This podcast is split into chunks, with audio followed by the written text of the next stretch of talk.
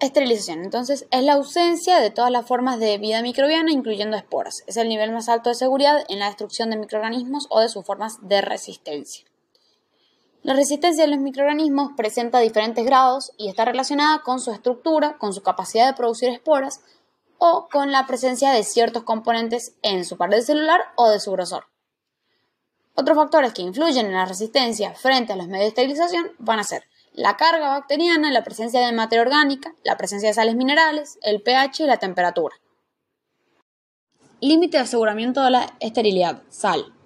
Se define como menos de una probabilidad en un millón de que existan microorganismos viables que hayan sobrevivido al proceso de esterilización.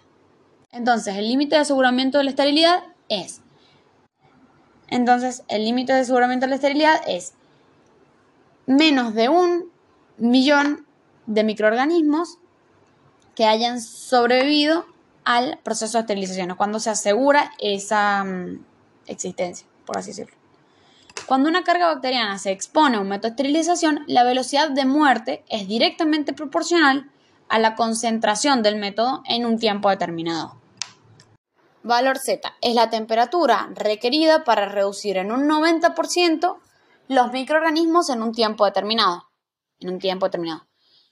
El valor D es el tiempo necesario para reducir el 90% de los microorganismos a una temperatura determinada. O sea, el valor Z es la temperatura para reducir en un 90% los microorganismos en un tiempo X. El valor D va a ser el tiempo necesario para reducir el 90% de los microorganismos a una temperatura X. La muerte se produce en forma logarítmica, es decir, que el número de microorganismos que muere cada minuto es un número dependiente del número de microorganismos que sobrevive al inicio de cada minuto. Importancia de la descontaminación y limpieza.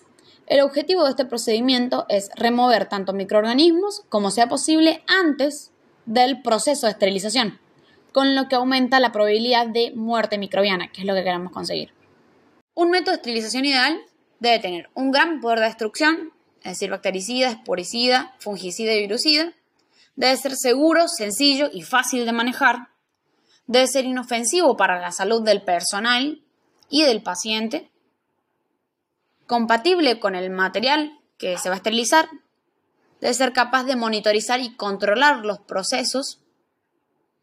Por ejemplo, en el envase, eh, cuando un material se, em, es esterilizado, se produce un cambio de color en el viraje, o sea, vira el envase. Entonces así aseguramos que ha sido esterilizado. Entonces con esa, digamos, de esa forma es que se monitoriza y se controla que el producto se haya esterilizado.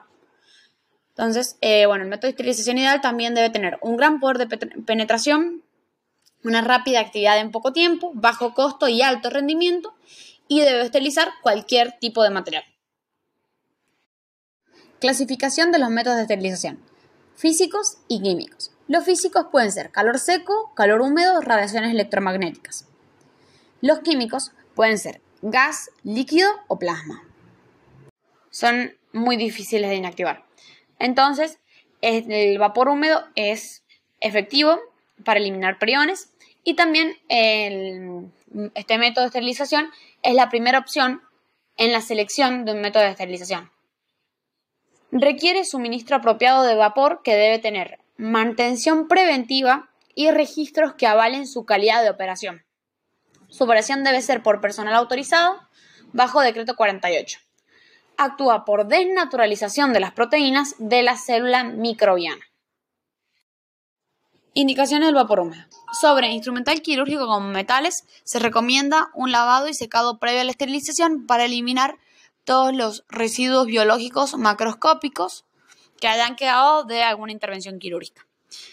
Textiles como lino y algodón se recomienda, en el caso de ropa nueva, un lavado previo a fin de disminuir el apresto del tejido. En el caso de gomas, látex, siliconas termoresistentes, el material tiene que estar limpio y seco. En el caso de líquidos, como agua destilada y soluciones farmacológicas, como norma general, se tendrá en cuenta que el llenado del recipiente no debe sobrepasar los dos tercios de su capacidad total. Ciclos de esterilización a vapor MinSal 2001. Para una temperatura de 121 grados centígrados y una presión de 1.5 atmósfera, el tiempo para esterilizar es de 15 minutos. Luego, para una temperatura de 126 grados centígrados y 2 atmósferas, se requieren 10 minutos. Para una temperatura de 134 grados centígrados y 2.9 atmósferas, se requieren un tiempo de 3 minutos. Tipos de autoclaves. Existen autoclaves de desplazamiento por gravedad y los autoclaves con prevacío. Los autoclaves de desplazamiento por gravedad están prácticamente en desuso y no van a ser abordados en este capítulo. En caso de que algún establecimiento cuente con un equipo de estos, eh, se recomienda ir como referencia bueno, al manual de normas de esterilización y desinfección del Ministerio de Salud, año 1995, capítulo 2, página 10. Los autoclaves con prevacío tienen una ventaja que es la penetración del vapor es instantánea, aún en materiales porosos.